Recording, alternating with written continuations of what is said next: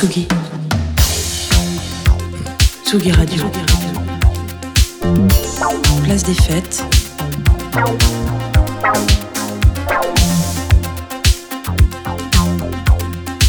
Les chroniques de Tsugi Radio.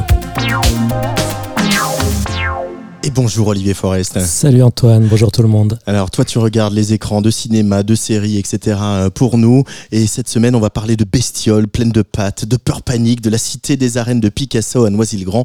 Bref, on parle du film Vermine de Sébastien Vanitschek qui sortira en salle le 22 décembre. Et oui Antoine, donc on va passer des petits poissons et de la mignonne bouboule à des vilaines bébêtes. Euh, alors tu sais que les Américains qui sont d'une redoutable efficacité pour inventer des catégories, des genres et des sous-genres, ont qualifié Vermine de Best Spider Attack Movie, meilleur film d'attaque d'araignée de ces dernières années. Ah oui, carrément.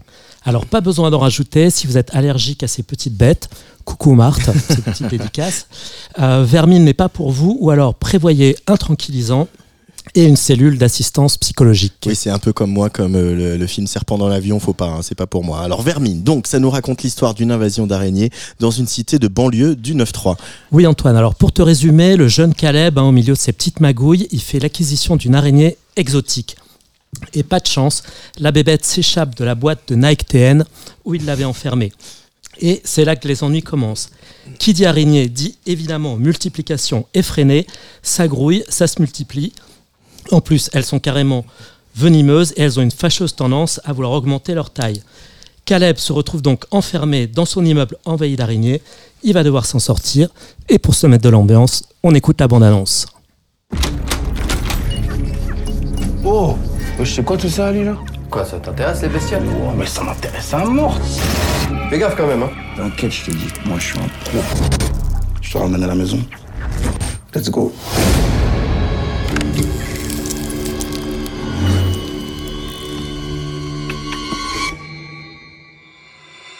Comment t'as fait pour pécho ça Toi, tu kiffes dormir avec ça dans ta chambre. Non mais tu sais qui leur parle Bah, sérieux. Je te promets meuf. Théo, tu te caches, Théo. Tu te fous de ma gueule. Voilà, Vermine, c'est donc la rencontre entre le film de banlieue et le Spider Attack Movie. Alors, si on retrouve tous les marqueurs du film de banlieue, hein, la tchatch, les vannes qui fusent, les petits trafics, les potes lourdingues et comiques, les voisins sympas, les flics violents, Sébastien Vanitschek a surtout mis le paquet sur les bestioles. On sursaute, on ressent des petits picotements le long de la nuque et il signe un vrai film de genre, pardon, excusez-moi, dans la longue tradition des films de monstres. Alors on pourrait dire que Vermine s'inscrit dans un courant de renouveau du fantastique français. Et oui Antoine, alors il n'y a rien d'officiel, hein, il n'y a pas de mouvement, il n'y a pas de société de production spécialisée, mais on assiste effectivement à une multiplication des films fantastiques français. On peut penser au règne animal de Thomas Caillet et à ses mutations spectaculaires, on peut aussi penser à la nuée de Just Filippo et ses nuages de criquet, ou encore à Grave de Julia Ducourau.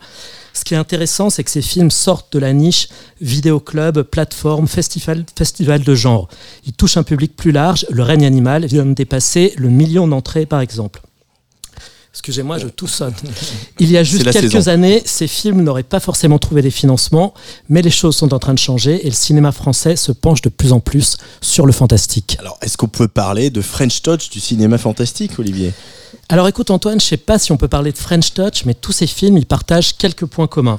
Le fantastique français, il s'ancre dans des situations du quotidien qui pourraient rappeler celles du cinéma d'auteur. Le monde agricole pour La Nuée, les grandes écoles pour Grave et dans Vermine, la banlieue. Ce sont des films tournés avec moins de moyens. Donc ça implique une autre écriture, un bricolage au sens noble, au sens Méliès. Donc on est plutôt du côté de Cronenberg, de Carpenter, de Verhoeven. On se retrouve face à un cinéma hybride et moi personnellement je me réjouis de voir cette nouvelle branche pousser enfin dans le cinéma français, même si tous les films ne sont pas à la hauteur des attentes. Alors en conclusion, est-ce qu'on se jette dans la toile des araignées de Vermine? Elle est belle celle-là, tiens. Eh oui, écoute, j'avais soigné la conclusion. Écoute, oui, en conclusion, Vermine, c'est un premier film, hein, donc il souffre d'un certain nombre de défauts. Le version social, c'est pas forcément le point fort du film. On sent un peu les ficelles dans la construction des personnages, dans certains dialogues. Mais au moins, Vermine ne trompe pas dans ce travers trop fréquent de vouloir faire à la fois un film de genre et un film d'auteur qui plombe pas mal de productions Made in France. Là, il y a un côté assumé dans le genre, une vraie envie de faire peur, de faire bondir le spectateur sur son fauteuil. Pour le versant social, finalement, les araignées, c'est un formidable vecteur d'égalité. On est tous morts de trouille et pris de panique face à ces bestioles à huit pattes avec tous leurs yeux. Et c'est cette peur presque irrationnelle qui nous rassemble. Face à une invasion d'araignées géantes, on est tous égaux. Et ça, Vermine a le mérite de nous le rappeler. Merci Olivier pour prendre une bonne petite dose d'araignée juste avant le réveillon de Noël. Allez, donc voir Vermine de Sébastien Vanitschek. C'est en salle le 22 décembre.